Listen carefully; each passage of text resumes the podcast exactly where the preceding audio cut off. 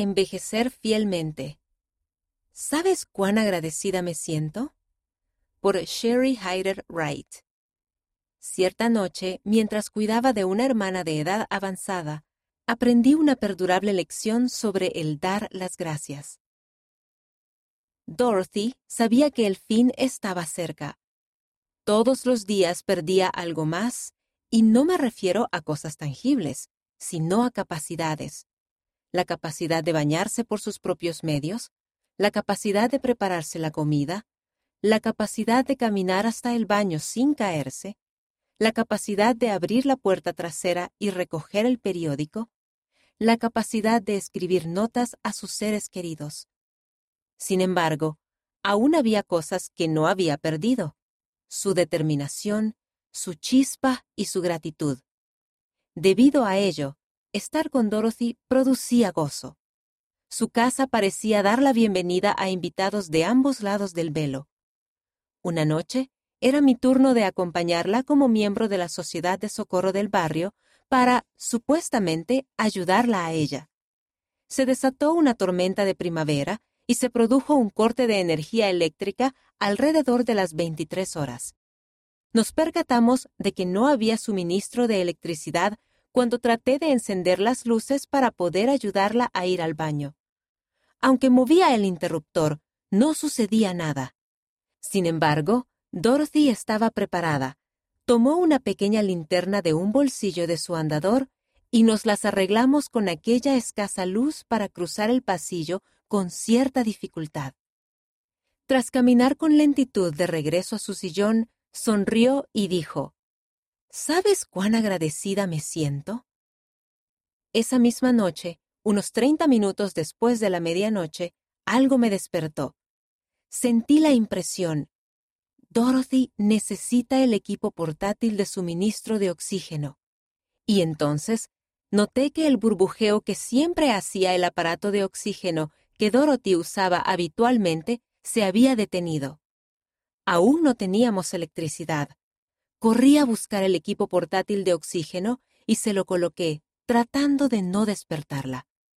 Al colocarle las mangueras sobre las mejillas, Dorothy alzó la vista y me dijo de nuevo, ¿Sabes cuán agradecida me siento?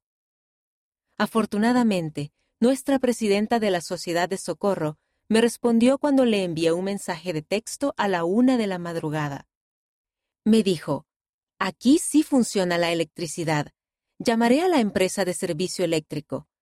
Gracias a su llamada, creo yo, a la una y treinta de la madrugada llegaron algunos camiones y unos hombres comenzaron a trabajar para restablecer la electricidad a la casa de Dorothy.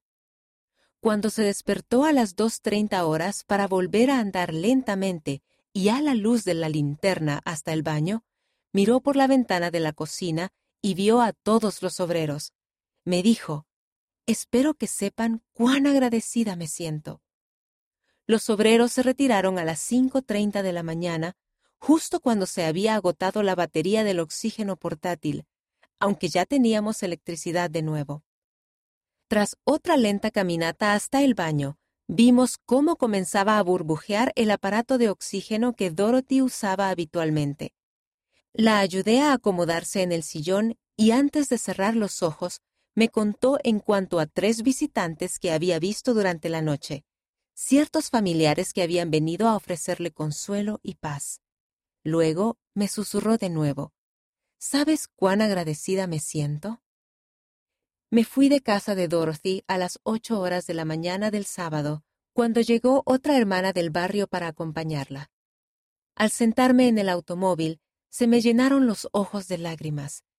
Sentía mucho amor por Dorothy, mucho agradecimiento por los tiernos momentos que había pasado con ella. De pronto, conforme sus palabras me acudían a la mente, ofrecí una oración de agradecimiento.